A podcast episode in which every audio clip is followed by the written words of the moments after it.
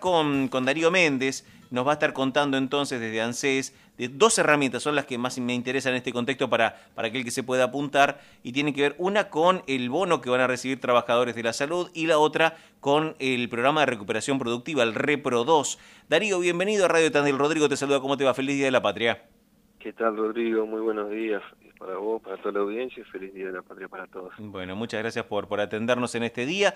Bueno, a ver, eh, entiendo que ojalá, siempre lo digo igual, ¿no? Ojalá no hiciera falta este, que acompañe el Estado de una forma u otra, en este caso a través del repro o a través de un bono. Es decir, que todo todos tengamos laburo y que todos tengamos buenas paritarias para que no, no haga falta ir ajustando ni bonificando. Pero lamentablemente el contexto pandémico no lo permite. Si te parece, arrancamos con los trabajadores de la salud, que son los guerreros de hoy en día, ¿sí?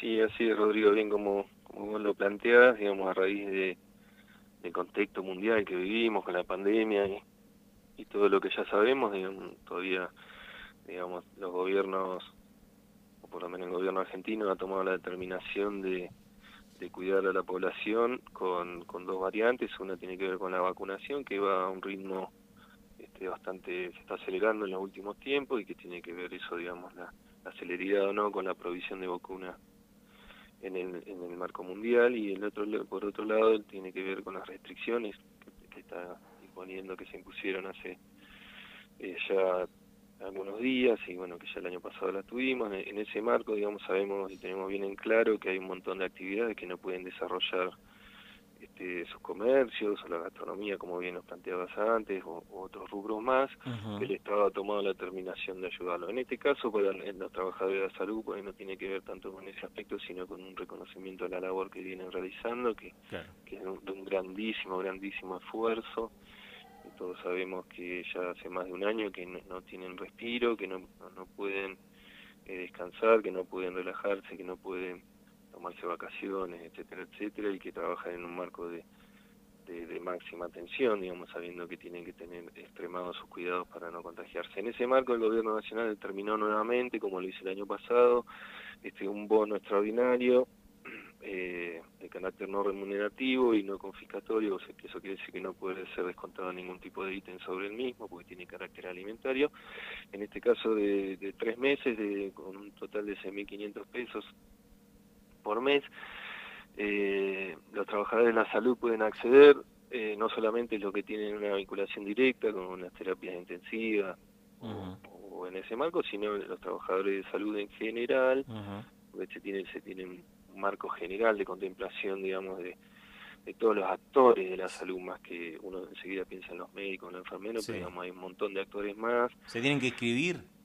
Sí, esto es así, tienen que, los empleadores tienen que determinar una persona responsable que los inscriba. Ah, La inscripción se, se, produce a través de la página del Ministerio de Salud.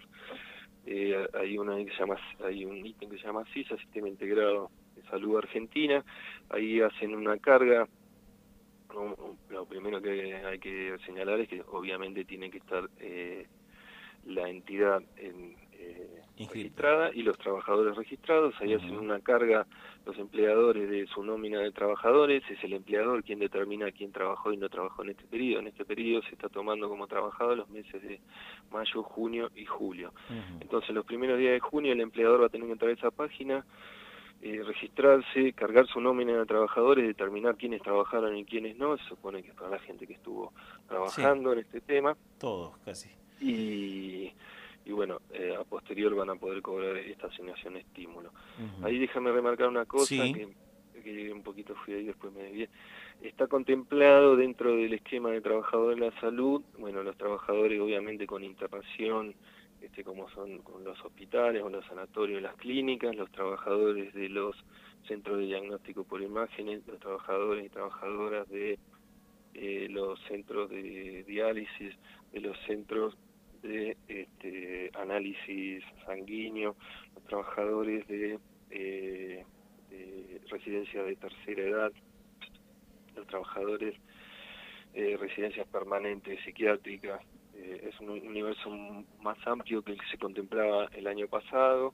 Digamos, se está estipulado que alrededor de entre 100 y 150 mil trabajadores y trabajadoras más van a poder acceder. Bien. Eh, si entran bien al CISA ahí, a, la página del CISA, van a ver que, el universo es mucho bastante amplio y que, que van a poder acceder diferentes actores de la salud. Bien, perfecto. Eso, eso es una muy buena noticia. Y, como decías vos, es, es, más bien un reconocimiento, ¿no? Eso por un lado. Y después, digamos, del sector eh, general, el sector productivo, que tampoco le viene pasando bien, con medidas restrictivas también que hace que algunas puertas estén cerradas, viene bien, es, una forma de, alivio, eh, la llegada del Repro 2, ¿verdad?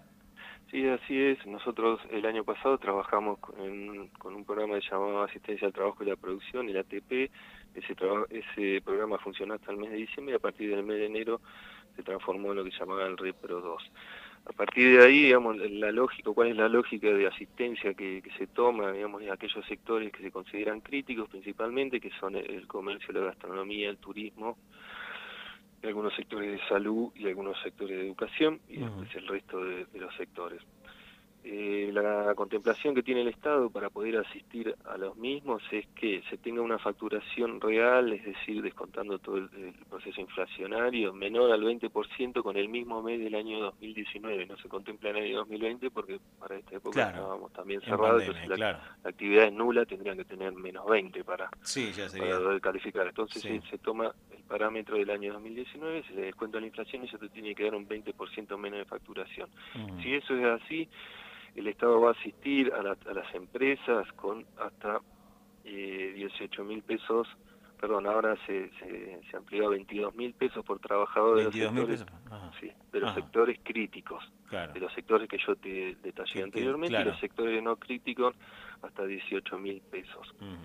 Esto se tiene que hacer, es la carga se hace todos los meses porque obviamente la facturación eh, se cierran por mes a mes.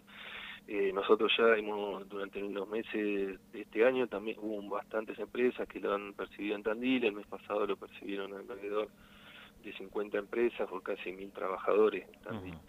Y este mes entendemos que con las restricciones que estamos teniendo van a ser muchas más. Van a ser más. Así que que se anoten en el mismo proceso del año pasado, ingresan a la página de AFIP, y hay un link que dice Repro 2, ahí lo que tienen que hacer es una declaración jurada donde donde van a tener que presentar su balance y donde tienen que tener cargada la nómina de trabajadores con su CBU, eso se tiene que chequear y una vez que se chequea eso se dirige, lo va a redirigir la misma página a una página del Ministerio de Trabajo de la Nación donde efectivamente se solicita el repro y al mes próximo se cobra. También otro de los beneficios que trae aparejado acceder al repro 2 es para los sectores críticos es eh, el no pago de aportes patronales hasta el mes de diciembre de este año, hasta fin de año, digamos, van a estar eximidos de todo lo que tiene que ver con los aportes.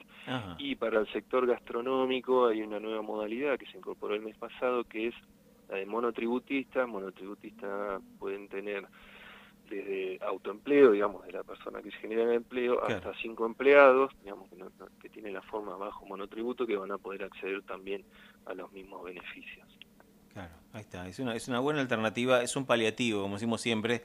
Eh, eh, ojalá que ojalá que no hicieran falta, pero por lo menos en este contexto, que aparte insistimos, no es nuevo, tenemos la, la triste experiencia del año pasado, ya estas herramientas articuladas, aceitadas, permiten al sector productivo tener, no sé, no es no sé si es un alivio, bueno, por, digo, sí lo es, es un alivio, es un alivio, por lo menos una, una, una responsabilidad que te ayude a atajarla, ¿no?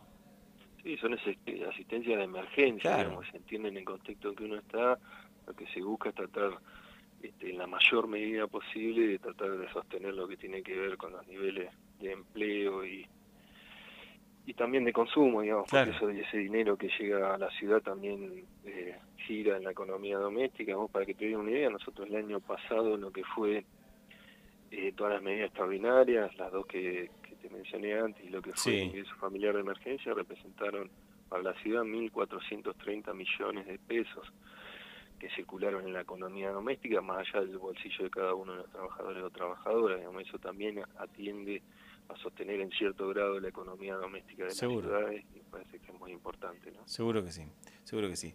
Eh, Darío Méndez, muchísimas gracias por este paso por Radio Tandil, muy amable. ¿eh? Bueno, que tengan ustedes muy buen día y feliz día de la patria para todos. Igualmente, hasta luego. Chao, chao.